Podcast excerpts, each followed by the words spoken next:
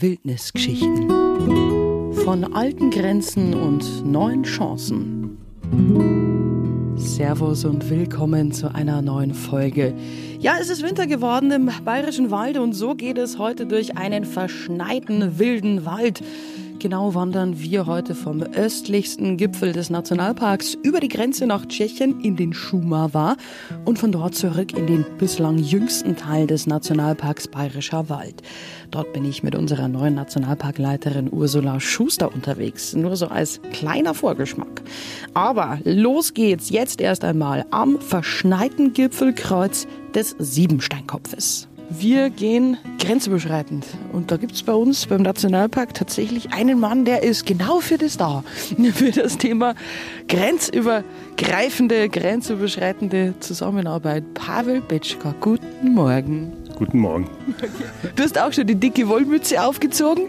Du kennst das, du kommst aus dem Böhmischen. Äh, ich war heute ein bisschen überrascht. Bei mir zu Hause schien die Sonne und dann fahrt man nach Finsterau rein und hier ist tiefster Winter. Für dich nichts Ungewöhnliches? Für mich nichts Ungewöhnliches. Das passiert oft, dass auf einer Seite das Wetter total anders ist als auf der anderen. Das gehört aber zu, auch glaube ich, ein bisschen mehr zu dem tschechischen Teil des Böhmewaldes, was wir die Schumawa nennen. Was heißt das übersetzt nochmal genau wörtlich? Also es gibt keine Übersetzung, aber es gibt zwei ja, mögliche Ursprünge dieses Wortes. Also einmal von dem Wort Schuma, äh, also das ist slawisch in einigen Sprachen bis jetzt äh, bedeutet das Wald. Auf der tschechischen Seite sagen wir aber, dass das eher so von dem Wort Schumjet kommt, was heißt Rauschen, also dass der Wald rauscht, das Wasser rauscht. Und jetzt gehen wir wo eigentlich heute genau hin, Pavel? Also geplant ist, dass wir zu Moldauquelle kommen werden, also zu dem Ursprung des Flusses der Tschechen und Tschechinnen hoffe, dass wir vielleicht auch was sehen werden, nicht nur den Nebel. Genau, und dann machen wir noch einen Abstecher nach Bucina rüber, nach Buchwald. Und ja, ich würde sagen, bevor wir hier festfrieren, dann machen wir uns mal langsam auf den Weg runter vom 1263 Meter hohen Siebensteinkopf erstmal Richtung ja, Grenze. Ja, das Klima hier im Böhmerwald kann im Winter schon ziemlich rau sein. Das spüren Pavel und ich heute am eigenen Leib. Minusgrade, Neuschnee und der manchmal beißende Ostwind sind auf keinen Fall zu unterschätzen. Deshalb zu Beginn gleich nochmal der Hinweis, Grödel oder auch Schneeschuhe sind bei winterlichen Nationalparktouren oft ratsam. Neben entsprechender Winterkleidung und ausreichend Verpflegung ist ja klar. Damit kann es nun auch weitergehen mit unserer heutigen Tour und die wenigen Höhenmeter hinunter vom Gipfel haben Pavel und ich auch schnell hinter uns gebracht. Das jetzt hinter uns sind genau die Grenzsteine und wir werden aber auch dann nach ein paar hundert Meter dann links von der Grenze abbiegen äh, rein. Aber hier sind wir genau auf dem Grenzstein. Und was sofort hier auffällt, auf diesem Schilderpfosten in Schumacher drüben gibt es gleich mal ganz andere Beschilderung als im Nationalpark. Genau, die Beschilderung gibt es nicht nur in der Schumava, sondern in ganz Tschechien und auch in der Slowakei und in auch ein paar anderen äh, Staaten der Welt. Äh, das wird von dem Club der tschechischen Touristen gemacht und ja, ist eine Markierung, die die Tschechen von klein auf kennen und das wird gelb, rot, blau und grün markiert und dann, wenn man die Karte hat, dann kann man, weiß man, okay, ich muss jetzt erst grün laufen oder wir werden jetzt hier blau laufen und dann wird blau nach links gehen und rot nach rechts. Da muss man dann gucken, dass man rechtzeitig abbiegt. Aber es ist wirklich sehr übersichtlich, würde ich sagen. Man muss es halt erstmal kennenlernen, aber zusammen mit der App, die kostenlos ist und wo man sich auch die Offline-Karten herunterladen kann, das würde ich auch jedem Deutschen empfehlen, der nach Tschechien fährt. Also die App heißt Mapizezet, wenn ich hier ein bisschen Werbung machen darf. Ich wollte gerade sagen, die ist auch bei uns gar nicht so unbekannt. Aber bevor wir jetzt wirklich rübergehen ins Tschechische, vielleicht nur so grundsätzlich die wichtigsten Wörter, wenn man äh, unterwegs Wanderer trifft aus Tschechien. Also ich sage meistens Ahoi. Genau, Ahoi ist, sagt man, aber obwohl wir in Tschechien kein Meer haben, äh, ist das ein Gruß, so wie Hallo oder Tschüss in Bayern Servus. genau, in Bayern sagen wir Servus und wenn wir grenzüberschreitend unterwegs sind, sagen wir Ahoi. Die nächsten Minuten folgen Pavel und ich einem schmalen Pfad, der uns erste Einblicke in die auch auf tschechischer Seite immer mehr entstehende Waldwildnis gewährt. An der nächsten Abzweigung biegen wir dann links ab. Was sofort auffällt, auf der tschechischen Seite des Böhmerwaldes sind die, die Straßen oder die Forstwege definitiv besser ausgebaut. Hat, ich schätze mal ganz stark, mit der Grenzvergangenheit zu tun, oder? Hier wurde Patrouille gefahren. Genau, hier sind die Grenzsoldaten immer gefahren und diese Wege sind hier geblieben. Hier gehen wir jetzt noch auf einem Schotterweg, aber oft sind sie asphaltiert, so dass für Fußgänger das nicht so viel Spaß macht, aber sehr beliebt bei Fahrradfahren ist, äh, weil einfach die Steigungen hier nicht wirklich steil sind und wir sind hier so am Rande schon dieses Hochplateaus, wo wirklich man sich nicht super anstrengen muss, um weiterzukommen mit dem Fahrrad. Man spricht halt eben auch vom böhmischen Massiv, das eben äh, an der Donauebene quasi dann so ganz grob gesagt dann steil abfällt und der bayerische Wald dann auch aufhört. Nach diesem kurzen Ausflug in das Reich der Geologie haben wir eines der Nationalheiligtümer der Tschechen schon erreicht. Die Quelle der Moldau. Ja, tatsächlich eher ein Brunnen als eine Quelle. Man sieht hier äh, tatsächlich einige, ich nenne es jetzt mal spaßeshalber Euronen, weil es liegen sowohl Euros da in diesem Brunnen als auch Kronen. Genau, so sieht es aus. Es ist wirklich, sieht wie ein Brunnen aus. Es ist künstlich angelegt. Das Wasser wird von den tatsächlichen Quellen, die hier in dem Hang verstreut sind, äh, hingeführt. Warum hat die Moldau für euch so eine große Bedeutung? Warum äh, ist es hier so ein Pilgerort für euch? Es ist der längste Fluss Tschechiens und fließt auch durch Prag, durch die Hauptstadt Tschechiens. Der Bedřich Smetana hat sogar eine, eine Symphonie darüber geschrieben und so. Also es ist ein genauso schöner Fluss, würde ich sagen, wie die Elbe. Aber die Elbe fließt ja dann weiter nach Deutschland die bleibt nicht nur in Tschechien, deswegen die Moldau gehört nur uns.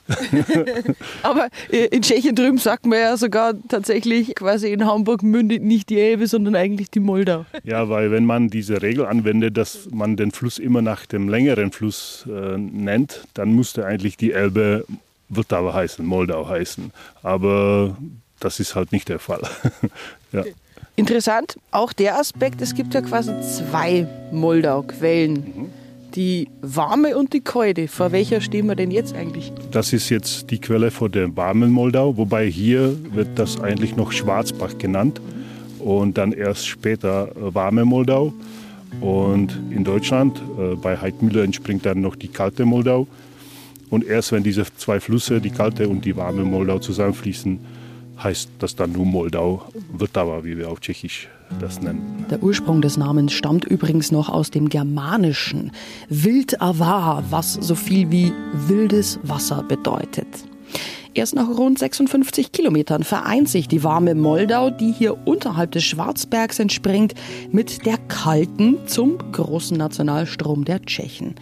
430 Kilometer schlängelt sie sich durch das Land, bevor die Moldau bei Melnik schließlich in die Elbe mündet und dort auch ihren Namen verliert. Pavel Betschka und ich haben uns inzwischen wieder auf den Weg gemacht, nach Bucina.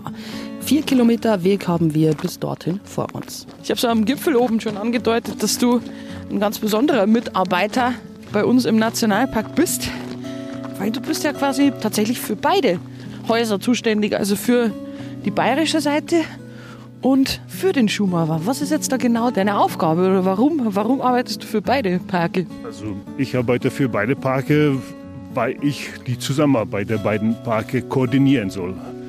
Und dann war es naheliegend, dass man eine Person in beiden Parken beschäftigt.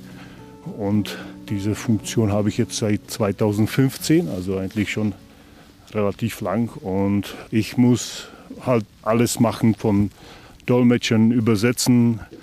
Wenn meine Kolleginnen und Kollegen Projekte zusammen machen, dann bin ich immer dabei, um die sprachliche Barriere, wenn da jetzt eine sein sollte, zu überwinden, aber auch ein bisschen Input zu geben, so zu den Besonderheiten der einzelnen Verwaltungen, weil nicht immer liegt das Problem daran, dass man sich nicht versteht, sondern dass man nicht versteht, worin das Problem liegt und ähnliche Sachen.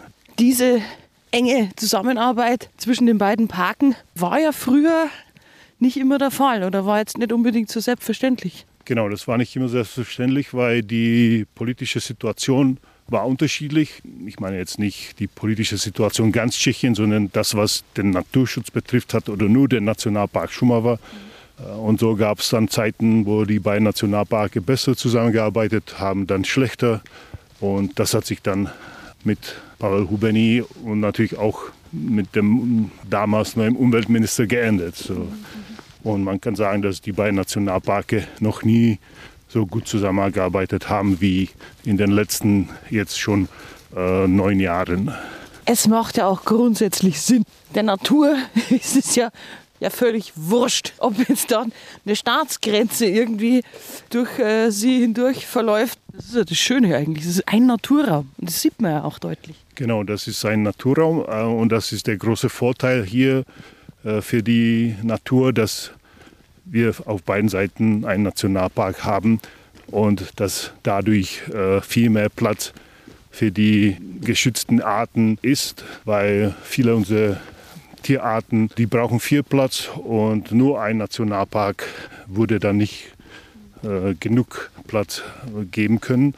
Und ich meine auch für einige Tierarten, auch die zwei Nationalparke sind eigentlich nicht genug, nicht groß genug. Deswegen ist es gut, dass es auch hier auch noch den Naturpark und das Landschaftsschutzgebiet gibt auf der tschechischen und auf der deutschen Seite, dass man insgesamt hier eine so für mitteleuropäische Verhältnisse eine sehr große Fläche hat, die einfach zwar mit unterschiedlichen Schutzgebieten, mit unterschiedlich strengen Regeln geschützt wird.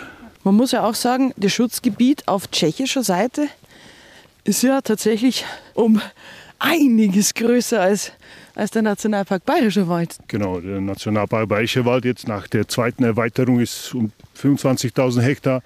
Der Nationalpark Schumau ist 68.000 Hektar und hat noch um sich herum äh, das Landschaftsschutzgebiet, was weitere 100.000 Hektar groß ist. Du hast schon gesagt, die Zusammenarbeit der beiden Nationalparke ist zum Glück mittlerweile sehr eng. Wo sind dann so diese typischen Anknüpfungspunkte? Wo, wo arbeitet man konkret jetzt beidseits der Grenze schon zusammen? Wie sieht das aus? Bei kleinen Sachen fängt das an, so wie ein gemeinsamer Kalender, der die beiden Verwaltungen schon seit acht Jahren zusammen machen. Ja, aber es geht bis zu großen Projekten, wo wir dann Drittgelder dann bekommen vom Interreg hauptsächlich, wo es dann schon um die ganz große Forschung geht oder um den Umbau der Infostellen oder Besucherzentren. Oder ja auch ganz äh, berühmtes Beispiel das äh, Auerhuhn Monitoring. Also wir zählen die Auerhühner und erforschen sie dann mittlerweile auch gemeinsam. Gell? Genau, das haben wir jetzt im letzten Winter gemacht und da haben wir zum Beispiel nicht aus einem gemeinsamen Interreg-Projekt bezahlt, sondern beide Verwaltungen haben Gelder jeweils auf der eigenen Seite gesucht und gefunden. Aber das Monitoring an sich wurde gemeinsam gemacht. Wie so vieles andere inzwischen eben auch. Pavel Betschka ist als Bindeglied der grenzübergreifenden Zusammenarbeit meistens mittendrin. Den Ort Buchwald oder auf Tschechisch Bucina haben wir nach rund einer Dreiviertelstunde erreicht. Im 18. Jahrhundert wahrscheinlich als Holzhauersiedlung gegründet, lebten hier einst Deutsche und Tschechen friedlich zusammen. Nach dem Zweiten Weltkrieg und mit der Errichtung des Eisernen Vorhangs wurde das Gebiet entlang der Grenze dann aber zur militärischen Sperrzone und die meisten Gebäude verfielen oder wurden abgerissen. Heute sind nur noch eine kleine Kapelle und ein Hotel erhalten. Die einst besiedelten oder auch landwirtschaftlich genutzten Flächen sind ebenfalls noch gut erkennbar und werden heute auch teilweise wieder bewirtschaftet. Genau, also das ist einer der weitere Unterschiede zwischen den zwei Nationalparken, dass ähm, im Nationalpark Schumava diese ehemalige Wiesen und Weiden sind und auch Felder und die versucht man jetzt extensiv zu bewirtschaften. Diese Flächen werden an Bauern verpachtet und sie müssen unter den Auflagen, die die Nationalparkverwaltung dann macht, sie so pflegen, dass man das extensiv macht. Also nur eine bestimmte Anzahl an Tieren. Die meisten Flächen dürften nicht äh, gedüngt werden, oder? Genau, gedüngt werden. Sie dürfen zum Beispiel erst so nach einem bestimmten Datum gemäht werden, wenn da jetzt irgendwelche bodennistende Vögel sind. Wenn man hier nichts machen würde, würde der Wald sich das wieder zurückholen. Äh, aber es ist schon ein bisschen ein Unterschied zu dem, was man im Nationalpark Bayerischer Wald hat. Die Schachten, die eigentlich von der Waldweide da zurückgeblieben sind. Hier waren das wirklich in der Zeit, wo die Menschen hier gelebt haben, äh, damals war das wirklich intensiver genutzt. Mhm. Es gab hier viel weniger Bäume als jetzt.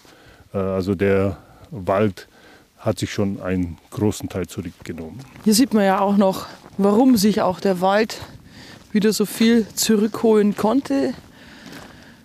Es war über viele Jahrzehnte, waren die Menschen voneinander getrennt durch den eisernen Vorhang. Und hier sieht man ja hinter uns, Pavel, jetzt gerade auch tatsächlich noch äh, ein, oder ein beeindruckendes Beispiel dafür, wie das Ganze hier tatsächlich mal ausgesehen hat. Genau, wobei hier wurde, ist das, glaube ich, nur ein Modell. Also es ist nicht, dass man das hier so erhalten hat, sondern das hat dann der Hotelbesitzer hier nachbauen lassen. Mhm. Aber so sah, so sah das aus, genauso wie man das von der innerdeutschen Grenze kennt. Die deutschsprachige Bevölkerung damals der, aus der Tschechoslowakei wurde so als Kollektivstrafe für den Zweiten Weltkrieg vertrieben. Auch nach dem kommunistischen Putsch wurden dann noch die restlichen Bewohner dann von hier aus vertrieben. Und so sind hier ganz viele Dörfer und Siedlungen verschwunden. Und deswegen darf sich das die Natur dann zurückholen oder durfte sich das die Natur zurückholen. Und deswegen hat man hier auch einen so, so großen Nationalpark machen können. Das ist des Rätsels Lösung, warum Schumacher dreimal so groß ist als der Nationalpark auf deutscher Seite. Und man sieht hier auch tatsächlich noch Reste von alten Häusern, die hier mal gestanden sind. Und hier wurde ja, als der, der eiserne Vorhang hochgezogen wurde, wurden ja wirklich auch manche Dörfer regelrecht platt gemacht. Ja, wir sind hier in einem Dorf, Buchwald, Bucina, ein paar Kilometer weiter war Fürstenhut. Also hier lebten so hunderte, vielleicht sogar über tausend Menschen.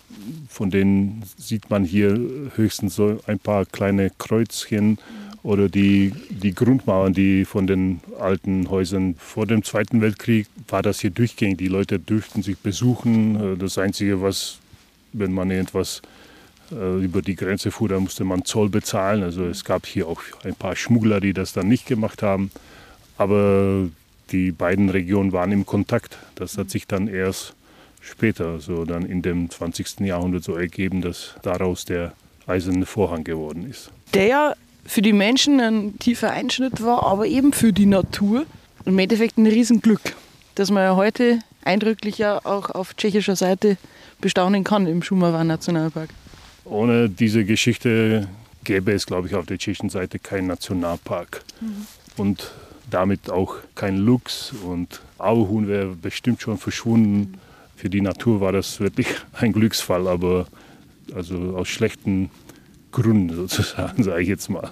Wir, wir, können sehr, sehr froh sein, dass wir mittlerweile in, in einfach ganz anderen Zeiten leben und hier die Menschen und die Region auch wieder zusammen wächst. Aber es also, braucht halt, wie die Natur, braucht halt einfach das auch seit Zeit, ja. glaube ich. Und wir an dem Modell des Eisenvorhangs kann man ganz schön sehen, gleich daneben steht eigentlich das Infopavillon der beiden Nationalparkverwaltungen eigentlich das erste gemeinsame Projekt oder mindestens eins der ersten gemeinsamen Projekte. Und ich bin froh, dass jetzt auch die beiden Nationalparke zusammenarbeiten und dass sie eigentlich das viel dazu beitragen, dass die beiden Regionen, die aufgeteilt waren, das wieder mehr zusammenwachsen. Was für eine spannende Tour bislang vom Siebensteinkopf über die Moldauquelle nach Bucina. Über die Buchwaldstraße geht's für mich jetzt auch wieder über die Staatsgrenze zurück. Tatsächlich sind es nur wenige hundert Meter bis zum Parkplatz Teufelshänge. Hier will ich noch einen Abstecher machen hinein in das neueste Erweiterungsgebiet des Nationalparks.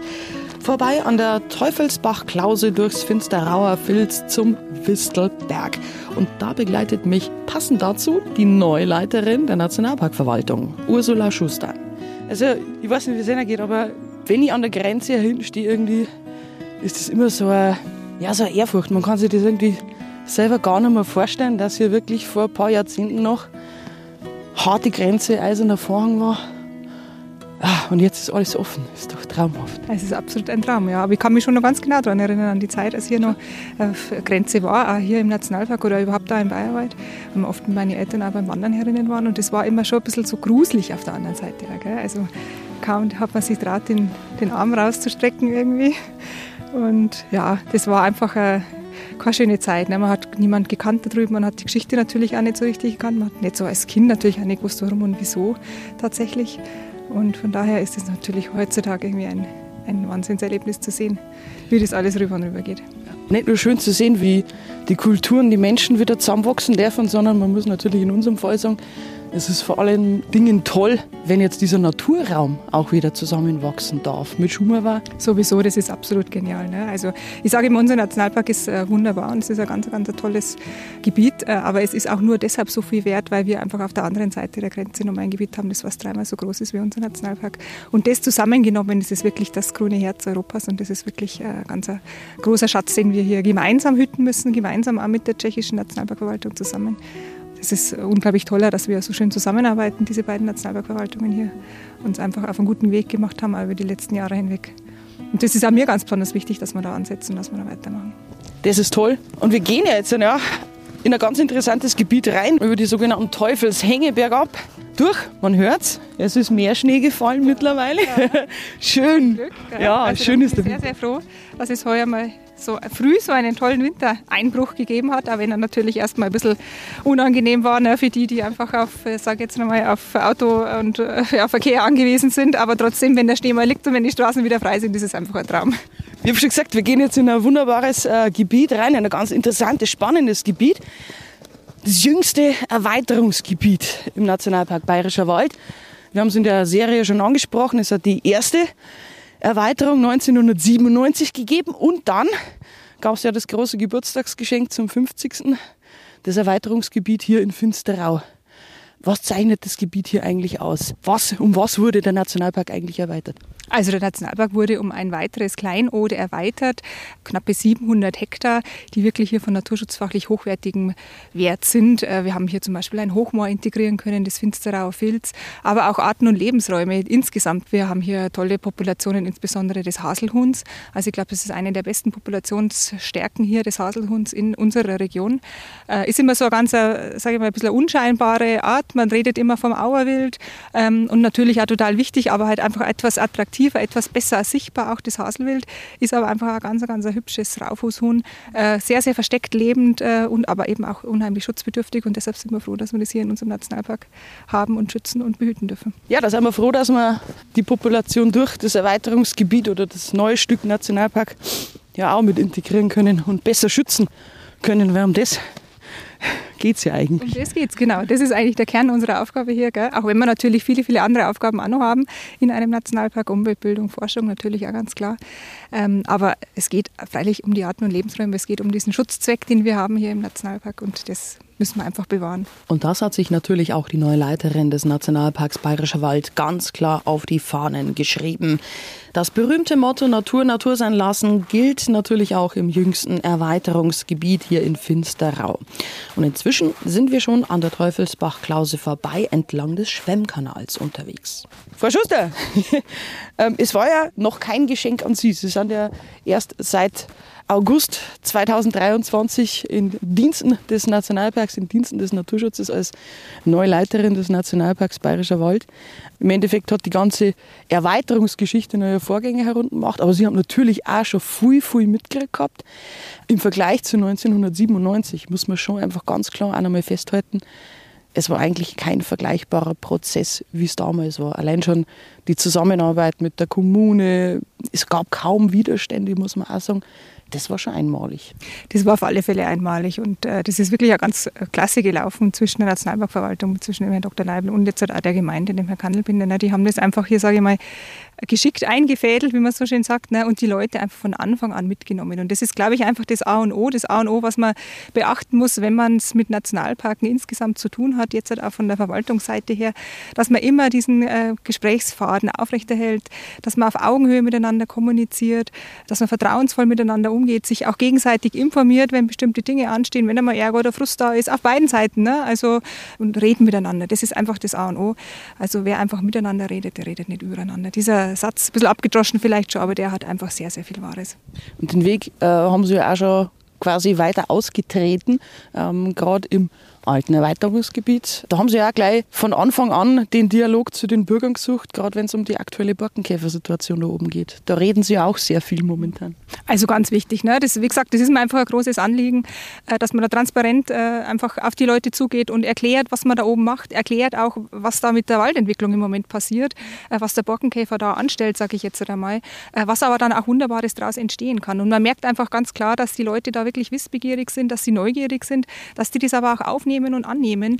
Und natürlich auch mal kritische Worte dann auch äh, kommen. Das ist aber auch ganz, das muss man auch aushalten als, als Nationalparkchefin, als Nationalparkverwaltung. Aber wenn man einfach, wie gesagt, im Gespräch bleibt, dann äh, glaube ich, hat man einfach eine Basis, wo man darauf aufbauen kann. Trotzdem war es ja für uns, also oder zumindest für Nationalpark-affine Einheimische vielleicht auch, doch durchaus erstaunlich, dass es nach diesen großen Käferwellen in den 90ern jetzt in der heutigen Zeit und der tollen Waldentwicklung, die man mhm. ja zum Beispiel rund um den Rachel, um den Lusen ja aktuell mhm. schon sieht, war es doch erstaunlich, dass diese Diskussion tatsächlich wieder sehr ähnlich geworden ist mhm. oder aufgekommen ist mhm. am, am, am Falkenstein. Mhm. Woran liegt das? Also ich glaube, dass man da einfach äh, differenzieren muss. Es ist ähm, für jeden dessen Lebensumfeld, dessen direktes Lebensumfeld sich einfach in kürzester Zeit ändert. Und da sprechen wir von ein, zwei Jahren, wo so eine Borkenkäferkalamität drüber geht und sich das Waldbild einfach komplett von unten nach oben kehrt. Für den ist das erste Mal ein Schock und für den ist das erste Mal schwierig zu verdauen und der muss das erste Mal verstehen und kapieren, was sich da ereignet und der muss ein Stück weit erst einmal auch Trauerarbeit leisten. Ne? Also ich gehe auch ganz ehrlich lieber durch einen grünen Fichtenwald als durch jetzt einen aktuell gerade eben abgestorbenen. Ne? Da muss man sich natürlich mit Tod, mit, mit Vergänglichkeit auseinandersetzen und das tut erst einmal weh. Deshalb glaube ich, dass man da immer wieder auch von vorne anfangen muss äh, und nicht immer nur sagen kann, schaut doch bitte am Lusen, da ist es auch wieder so wunderbar geworden. Freilich machen wir das und erklären wir das und versuchen das zu erklären, aber trotzdem muss man die Leute ernst nehmen und aufnehmen und sagen, also freilich es ist jetzt hier eine krasse Entwicklung, die sich hier äh, ergibt. Aber das ist, kommt aus diesen und jenen Gründen eben heraus. Da spielt natürlich auch der Klimawandel, da spielt der Wassermangel eine gewisse Rolle, ne? dass sich die Fichte auf kurz oder lang auch in den Mittelgebirgen einfach schwer tun wird und deshalb der Borkenkäfer leichtes Spiel hat. Wenn man diese äh, Argumentationsketten einfach erklärt, dann können die Leute schon ein Stück weit mitgehen. Und da muss man unbedingt dranbleiben, das muss man immer wieder erneuern. Die Menschen einladen, sich anzusehen und anzuhören, was die Natur für ein Potenzial bietet, für bedrohte Arten genauso wie für uns Menschen. Im Erweiterungsgebiet Finsterau spielt übrigens das Thema Naherholung und Sport auch noch eine besondere Rolle. Viele Wege hier werden im Winter auch zum Langlaufen genutzt, die Besuchern somit nochmal einen etwas anderen Zugang zur Waldwildnis des Nationalparks ermöglichen. Wir sind heute natürlich zu Fuß unterwegs. Inzwischen auf dem Rundweg Baummarder, kurz vor dem großen Highlight unseres Abschnittes. Wir gehen äh, in Richtung Finsterer Fels hoch, wo auch schon ein bisschen, ich darf jetzt nicht sagen, ihre Handschrift schon zu erkennen ist, aber auf jeden Fall auch ein Thema, das ihnen extrem äh, stark am Herzen liegt, wenn es darum geht, eben möglichst vielen Menschen die Natur zu erklären, unsere wilde Wald, Wildnis zu erklären, zu zeigen und ihnen vor allen Dingen auch Zugang dazu äh, zu verschaffen. Das wurde ja hier im Finsterauer Filz hier wirklich schon wunderbar umgesetzt. Mhm. Unbedingt. Also es ist mir ein ganz großes Anliegen, dass man äh, jetzt hier zum Beispiel im Finsterauer Filz mit diesem barrierefreien Steg, der ist jetzt halt wirklich ermöglicht, dass auch Menschen mit Einschränkungen, Menschen mit die einen Kinderwagen mitführen oder jetzt einmal mit einem Rollator oder mit einem Rollstuhl, wie gesagt, unterwegs sind oder nicht mehr so gut zu Fuß sind, dass die einfach auch unsere wunderbare Waldwildnis erleben können. Und da muss man an geeigneten Stellen einfach hier dafür Sorge tragen, auch als Nationalparkverwaltung, dass man auch diesen Menschen hier die Möglichkeit erbietet, hier die Natur zu erleben, wie sie sich bei uns hier im Nationalpark entwickelt. Und deshalb ist mir das einfach total wichtig und deshalb wollen wir da diesen Weg auch weiter gehen und weiter beschreiten und auch weitere barrierefreie Angebote ausbauen. Wir stehen jetzt hier am Einstieg zum Finsterer Feld. Man sieht schon die Birken, ja. man sieht schon diese Moorlandschaft. Wie wurde das Thema Barrierearmut hier genau umgesetzt? Also hier haben wir einen äh, Steg angelegt, äh, selber mit äh, eigenen Leuten aus der Nationalverwaltung. Bin ich immer ganz erstaunt und ganz begeistert, was wir alles selber hier wirklich schaffen können. Und es ist ein Steg, der barrierefrei, wie gesagt, einfach mit Rollstuhl oder Kinderwagen wunderbar zu befahren ist, mit zwei Aussichtsplattformen, wo man einen ganz tollen Blick in den Filz, aber auch auf den Lusen hat. Und jeder, der einfach einmal das Erlebnis eines, ja, eines Hochmoors auf sich wirken lassen möchte, das einmal sehen möchte, dem sei auf alle Fälle hier dieser Steg einmal ans Herz gelegt. Und man sieht hier vor allen Dingen auch, was tatsächlich durch menschlichen Einsatz auch der Natur wieder zurückgegeben mhm. werden kann, weil wir stehen hier in einem renaturierten Filz. Es war ja ja, lange Zeit hier auch der Mensch mhm, am Werk. Mhm. Genau, also das war ja wie viele Moore, wie viele Filze hier im inneren Bayerischen Wald, ist auch dieses Finsterau Filze natürlich entwässert worden, um es der menschlichen Nutzung äh, ja, zugänglich zu machen. Und zum Glück ist man aber jetzt äh, in den letzten Jahren, Jahrzehnten dazu übergegangen, dass man weiß, was für einen hohen Stellenwert einfach Moore haben, nicht nur für den Klimaschutz im Übrigen, sondern natürlich auch für Arten und Lebensräume insgesamt. Und deshalb hat man hier schon vor längerem, äh, ist man dazu übergegangen, dass man diese Entwässerungskanäle, die man damals halt angelegt angelegt hatte, um es zu entwässern, dass man die wieder verschließt, sodass sich hier das Wasser wieder sammeln kann und dann auch sukzessive wieder das Hochmoorwachstum in Gang kommt. Und man muss auch noch mal ganz kurz darauf hinweisen, was für ein genialer Lebensraum das auch hier ist. Ganz klar. Ne? Also Hochmoore sind eine der ja, spezialisiertesten Lebensräume insgesamt bei uns hier in Mitteleuropa mit absoluten äh, Spezialisten äh, an Tieren und an Pflanzen, beispielsweise der Sonnentau, der jetzt sogar noch Insekten fressen muss, weil das äh, Lebensumfeld hier für ihn so ähm, nährstoffarm ist, dass er sogar aus den Insekten hier noch insbesondere Phosphor sich erholen muss, weil das einfach nicht vorhanden ist in dem, in dem Wasser, das in dem Moor drinnen ist ne, oder an den Pflanzen. Äh, oder aber es gibt den Hochmoorgelb Saibling beispielsweise, ein wirklich mittlerweile sehr seltener Schmetterling bei uns, der die Rauschbeere braucht, um dort die Eier abzulegen. Die äh, Raupen ernähren sich dann eben von diesen Blättern der Rauschbeere. Das sind einfach ganz hochspezialisierte Arten, die einfach nur in einem Moor, in einem Hochmoor äh, leben können. Und wenn wir das nicht hier erhalten und einfach wieder der Natur zurückgeben und wieder äh, vernässen, dann haben diese Arten einfach keine Überlebenschancen mehr bei uns hier. Rund eine Dreiviertelstunde Wanderung durch den winterlichen Nationalpark liegen bereits hinter Ursula Schuster und mir. Nach der Durchquerung des renaturierten Hochmoors, dem Finsterauer Filz, nähern wir uns langsam der Buchwaldstraße und gehen damit auf das letzte kurze Teilstück zu unserem Zielort, dem Wüstelberg für mich die Gelegenheit, auch meiner neuen Chefin ein wenig auf den Zahn zu fühlen, wie es ihr denn geht, nach nun rund einem halben Jahr an der Spitze des ältesten und größten Waldnationalparks in Deutschland und einer Position, die oft auch im Fokus der Öffentlichkeit steht. Ähm, mein Gott, gewöhnen, glaube ich, kann man sich schon so sukzessive an diese Rolle.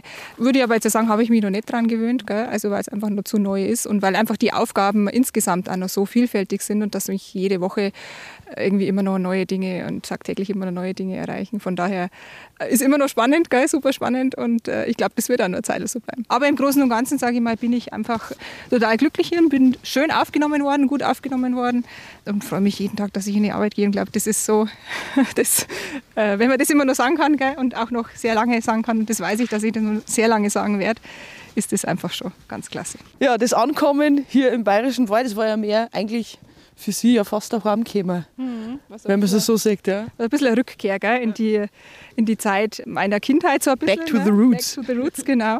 Und auch zurück in den Wald. Ich bin ja doch ein sehr, sage ich mal, waldgeprägter äh, Mensch von Kindesbeinen an, weil mein Papa selber ja Förster war und ich ähm, ganz, ganz viel draußen mit ihm unterwegs war. Ich sage immer, ich bin in den ersten Waldkindergarten gegangen. Damals gab es noch gar keine Waldkindergärten, aber ich habe mich oft mitgenommen, statt in den Kindergarten abzugeben, äh, bin ich da mit ihm einfach äh, in den Wald gegangen und äh, er hat mir viele, viele Dinge erklärt und den Wald erklärt und von daher habe ich da einfach schon eine emotionale Verbindung zum Wald. So, jetzt gehen wir gerade die Buchwaldstraße. Ha, und jetzt sehe ich aber da vorne schon eine, ja, da läuft gerade eine größere Baustelle von mhm. uns. Wir gehen jetzt drauf zu auf das neue Naturerlebnis Wistelberg. Was verbirgt sich, Frau Schuster, hinter diesem Namen? Hinter dem Naturerlebnis Wistelberg verbergen sich Einrichtungen, Nationalparkeinrichtungen, die wir im Zuge der Nationalparkerweiterung hier hinten in Finsterau der Gemeinde und der Region sozusagen wieder zurückgeben. Und wir haben hier in erster Linie mal ein Nationalpark-Café gebaut, ähm, das jetzt auch schon im Rohbau fertig ist und schon sogar im Innenausbau jetzt hier äh, ertüchtigt wird. Ähm, das wird auch im Sommer eröffnet werden. Ich hoffe, dass wir im August dann soweit sind. Ähm, wir haben aber auch dann noch einen umfangreichen Spielplatz außenrum angelegt. Der ist natürlich jetzt halt noch nicht da, sondern er wird nächstes Jahr in Angriff genommen. Ähm, es werden äh, Parkplätze natürlich auch noch gemacht hier, aber auch ganz wichtig barrierefreie Einrichtungen, dass der Bus hier beispielsweise auch Leute mitnehmen kann mit dem Rollstuhl und dass die eben äh, aussteigen können aus dem Rollstuhl bei barrierefreien äh, Bushaltestellen. Ähm, weitere Parkmöglichkeiten werden auf der anderen Seite der Straße noch angelegt. Und es wird noch ein Finsterauer Steg, also ein Lusensteg angelegt, der quasi dann als Plattform ist, der dann insgesamt zehn Meter am Ende hoch sein wird, wo man einen wunderbaren Blick hat in die Nationalparknatur. Und für Langläufer ganz wichtig, äh, zu sagen, dass seit kurzem jetzt auch der Parkplatz am Wistelberg wieder frei ist zum Parken für die Langläufer. Genau, so. Genau. Die Wintersaison wieder zu benutzen, einfach weil jetzt die Baustelle natürlich ruht oder nur noch der Innenausbau gemacht wird und die Außenanlagen dann erst im Frühjahr beginnen. Und was wir auch noch äh, hier für die Gemeinde errichtet haben, ist eine barrierefreie Toilette ähm, am Parkplatz unten äh, am Skizentrum, die auch in Kürze dann der Gemeinde übergeben wird und dann auch benutzbar ist. Ich glaube, reinschauen können wir heute nicht, aber wir sind, wir wollen das so ein bisschen äh, neugierig machen, zumindest noch die Leute, wie es dann drin ausschaut ja. in diesem neuen Nationalpark Café. Ich glaube, da sind schon alle sehr, sehr gespannt. Sie waren ja schon drin. Ich Was war waren so die ersten ja, Eindrücke? Die ersten Eindrücke waren einfach äh, wohlig, warm und angenehm, weil das Ganze ein äh, Holzbau ist und eben entsprechend innen dann auch mit Holz ausgekleidet ist, mit Holzwänden. Und das ist einfach ein schönes Gefühl, wenn man in ein Gebäude reinkommt, in ein Haus. Also ich finde das ganz angenehm und und schön. Und von außen ist es auch architektonisch äh, jetzt sehr ansprechend, fügt sich meiner Ansicht nach gut in die Landschaft ein. Äh, ist jetzt zwar modern, aber trotzdem jetzt halt nicht irgendwie äh, aufgepfropft oder ähm, ja, irgendwie übertrieben. Ja, da kriegt man schon so ein bisschen Ahnung, gell? was mhm. wie der Außenbereich einmal genau, ausschauen wird. Ja, Außenbereich mit Spielplatz natürlich. Und große Terrasse noch. Große Terrasse vorne, teilweise überdacht. Ne? Also kann man auch bei schlechterem Wetter oder bei starkem Sonnenschein dann auch wunderbar sitzen. Die Kinder spielen außenrum. Also ich glaube, das wird wirklich eine ganz angenehme Geschichte hier. Ich glaube, da schmeckt der Kaffee dann doppelt so gut. Ja, so Kaffee im Nationalpark ist eh immer ein Traum. Wenn alles glatt läuft, könnte das neue Nationalpark Café hier am Wistelberg in Finsterau tatsächlich schon diesen Sommer öffnen und einen weiteren Grund bieten, warum die Menschen gerne hier ins neue Nationalpark Erweiterungsgebiet kommen. Unsere Tour vom Siebensteinkopf über die Moldauquelle, den Grenzübergang Bucina und das Finsterauer Filz ist damit zu Ende. Wenn ihr diese oder weitere spannende Touren gerne mal nachwandern möchtet, schaut am besten in die Tourentipps auf der Nationalpark Homepage. Und ich darf euch jetzt ganz zum Schluss noch den Hinweis geben, dass es nach einer kleinen Pause mit den Wildnisgeschichten weitergehen wird. Und zwar in unserem Nachbarnationalpark Schumava in Tschechien. Seid und bleibt gespannt und bis bald, sagt die Julia. Alle Folgen der Wildnisgeschichten gibt es auch bei Spotify und auf der Homepage des Nationalparks Bayerischer Wald.